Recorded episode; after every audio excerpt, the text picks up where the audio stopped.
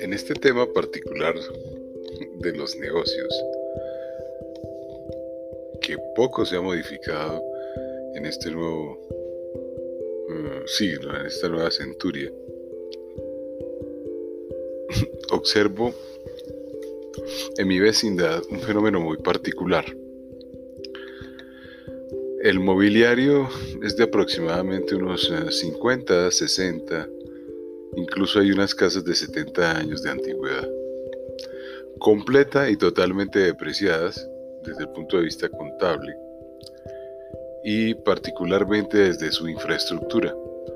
Usualmente todas ya tienen eh, deterioros de sus estructuras internas en lo que te refiere a, al alambrado eléctrico, a los ductos de agua, a los baños, a los techos.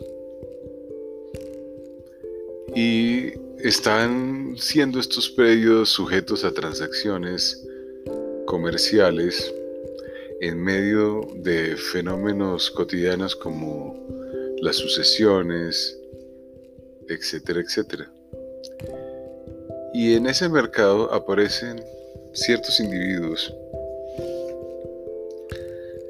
que intermedian, que se llaman las inmobiliarias, organizaciones que se parecen a las aves rapaces. Están buscando dónde está el muerto para depredarlo. Y adicionalmente, un nicho particular de individuos que se encuentran en la mitad. Aquellos que están en la posesión del predio por alguna razón legal o ilegal uh, y desean la tradición de que adquirir el derecho. En esa medida se encuentran una gran cantidad de ofertas de venta de inmuebles y por otro lado muchas carteras, muchas carteras de juzgados en donde se están uh, eh, publicitando los litigios para usucapir los predios, para adquirirlos por prescripción adquisitiva, es decir, por el paso de 10 años, de manera ordinaria. Y entonces obviamente se me creó la inquietud y comencé a averiguar por los precios y me encuentro que los precios son elevados en relación a la oferta del mercado de lo nuevo. Y la expectativa que tiene la gente es que como se están dando cambios, a nivel territorial en las normas, pues obviamente están permitiendo que estos predios sean convertidos en multifamiliares, ya que hay una gran migración de población rurales hacia las grandes ciudades y obviamente pues la capacidad de ocupación está reducida. Entonces esperan que un contratista o una firma de ingenieros les compre el predio a esos valores elevados. Y obviamente en sus mentes hay una confusión enorme. Primero que todo porque si se convierten en bienes de uso común, de uso público, pues obviamente el Estado de manera coactiva los va a comprar. Y eso va a ocurrir en los próximos 10 años sin ninguna duda.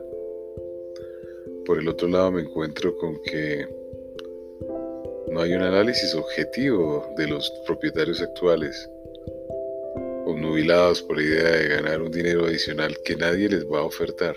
Tiene que ser una circunstancia muy ocasional para que un comprador tome un predio en, bueno, cifras irrisorias para América Latina, elevadas para Estados Unidos y Europa, pero digamos una media de un millón, de qué, de mil millones de pesos.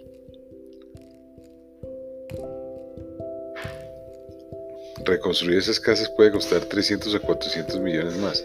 O sea, el predio queda en un valor en el mercado de 1.400 millones. Cuando se encuentran predios eh, en propiedad horizontal con ese valor increíbles, con dotados incluso de inteligencia artificial. Nadie les va a ofertar ese precio. Y hay una medida en donde los compradores están dispuestos a comprar y una donde los vendedores están dispuestos a vender. Es el equilibrio del mercado. Es la ley de oferta y demanda que sigue moviendo las mentes de las gentes porque están domesticadas en esos conocimientos. Y entonces no han, no surgido circunstancias particulares que los obliguen a tener en sus mentes las necesidades para hacer el intercambio de los bienes. ¿Qué pasa? Pues volvemos al escenario de las expectativas. Afortunadamente son expectativas positivas. Son seres de 60, 70, 80 años que tienen los bienes que están, pues obviamente, prospectándose a muchos más años. Eso es maravilloso. Porque el ser humano está diseñado para durar 800, 900 años, como le sucedió a Matusalén o le sucedió a Noé. Pero por ahora la tasa no está tan elevada. Entonces, ¿quién es el heredero de esos bienes en este momento? Pues las generaciones más jóvenes, los hijos de los hijos de algún descendiente, son los que por ahora son los dueños de los predios, salvo que no entren en litigio donde usualmente los abogados y las firmas de abogados, cobrando sus honorarios, se van a quedar con los predios. La, la figura de la cuota litis, que puede llegar a un 30-35% del valor de lo recaudado. Y obviamente son los honorarios elevados que se van acumulando en el tiempo y a veces superan el valor de los predios que intentaron venderse o negociarse o adquirirse a través de la prescripción. Y las mentes siguen con la expectativa. Van a vivir 100 años y en esos 100 años obviamente van a obtener un beneficio del 20 de la venta de un predio que tiene 60 años de depreciación que ni siquiera se carga tributariamente y los individuos siguen pensando en su mente que les van a dar esos valores. Falso. Lo máximo que pueden obtener es de la misma manera que como se han probado ciudades y urbanos y sitios urbanísticos, dando el predio de manera gratuita a un constructor, a un arquitecto, a un ingeniero civil, a una firma de ingeniería civil especializada para que construyan de acuerdo al plan de ordenamiento territorial un inmueble y de ese inmueble se lo, se lo oferte al que era dueño del propietario uno o dos de los nuevos inmuebles generados para que esos inmuebles sean de su propiedad. Pues eh, no es la mejor inversión, pero es un mecanismo que acepta el mercado y que acepta la legalidad. ¿Que hay una pérdida? Sí, es un gana para el constructor, pero es quien invierte absolutamente todo. Es el que tiene la tecnología, el que tiene el conocimiento, el que va a emplear los recursos económicos de acuerdo a su mejor bienestar. Así se mueve ese negocio en este momento. Si usted va a comprar una vivienda nueva de 1.300 millones, ¿cuál es la razón por la cual compre un lote usado, depreciado, en malas condiciones, al cual hay que invertir una suma de dinero importante? Nadie lo ve, están convencidísimos de que van a seguir manejando ese predio por muchos años y ante el proceso natural de deterioro que a todos nos culmina esta evolución natural de la existencia, pues es muy factible que eso le suceda a un individuo después de determinada cronología. Y obviamente ese bien queda en manos incluso de intrusos. Así se está viendo en esta vecindad. Pancartas por doquier de procesos de adquisición del dominio por el paso del tiempo. El tiempo es la mejor herramienta que utiliza cualquier empresario para enriquecerse. Hágase rico por el tiempo. Usualmente organizaciones que superan las expectativas de los humanos en la existencia. Una organización puede abarcar varias generaciones. Kodak aguantó 100 años. Sears Roebuck aguantó 100 años.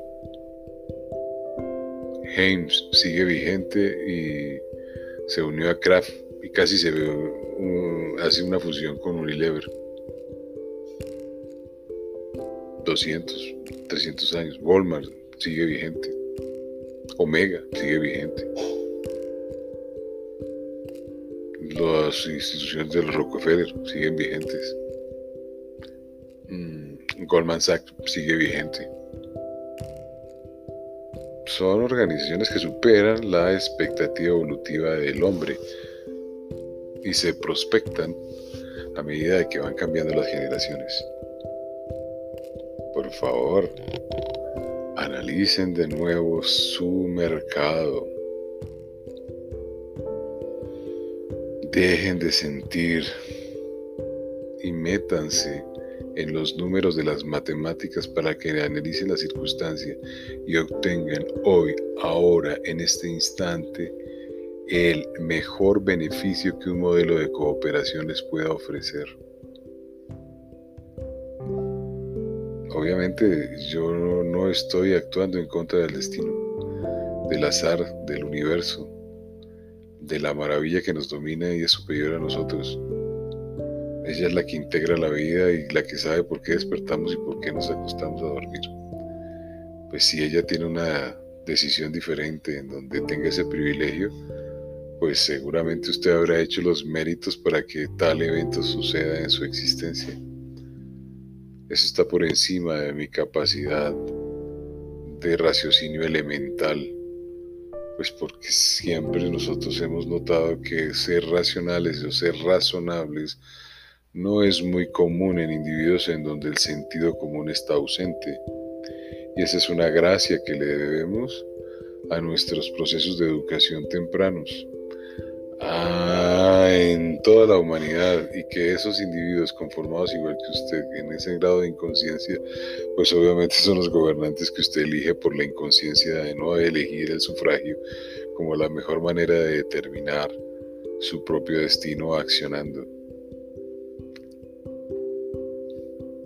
Este no es un mensaje que pretende alarmarlo, es un mensaje que pretende recordarle sus memorias, las que tiene grabadas, las que se mueven en la sociedad del miedo, las que son las cotidianas en la programación que todos entendemos y nos domina. Eso se llaman expectativas. Es la etiqueta que tenemos los seres humanos. Tenemos etiquetas para todo. Haga el ejercicio vea un programa de televisión, congele la imagen y observe que usted le puede poner nombre a todas las imágenes que hacen parte de ese recuadro.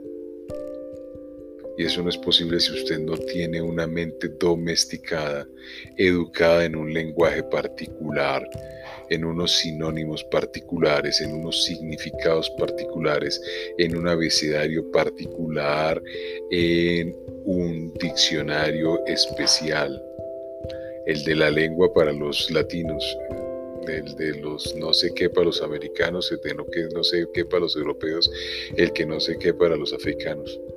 Pero curiosamente todos nos comportamos de la misma manera como nos han normado en el planeta. O niéguelo usted.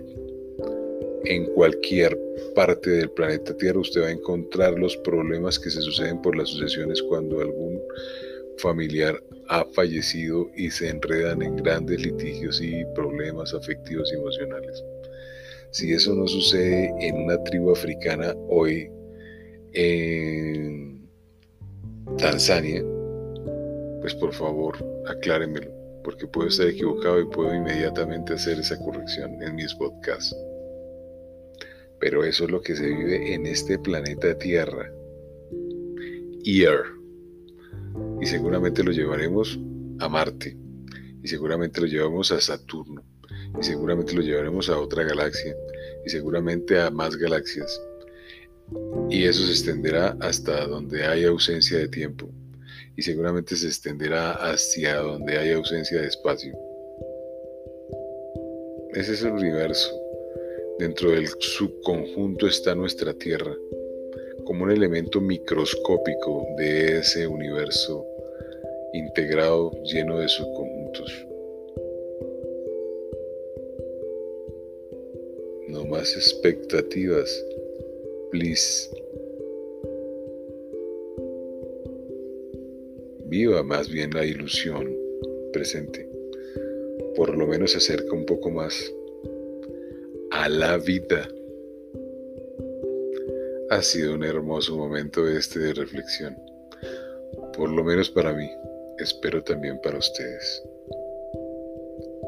Escucho sus observaciones, sus mensajes son valiosos. Escriba. En todas las plataformas tiene la opción de enviarme un mensaje. Con mucho gusto me referiré a ellos. En los próximos podcasts les contaré cómo fue en una hermosa entrevista que me realizaron en días pasados sobre mi producción literaria, especialmente por mi libro No te fastidies a ti mismo. La última reflexión de una de las personas que la leyó me dejó impactado. Defendió mi postura. Dijo claramente, lo cito, es un libro, de acuerdo a su formato, increíble para leer. Lo difícil es tener el criterio para poder leerlo. Para aquellos que piensen de forma diferente, lo recomienda mi lector. Eso me tiene muy agradecido. Gracias, Eric, allá en el maravilloso pueblo mexicano. Gente especial la mexicana. Un abrazo muy grande para esos migrantes que están allá en Estados Unidos haciendo crecer, crecer ese país.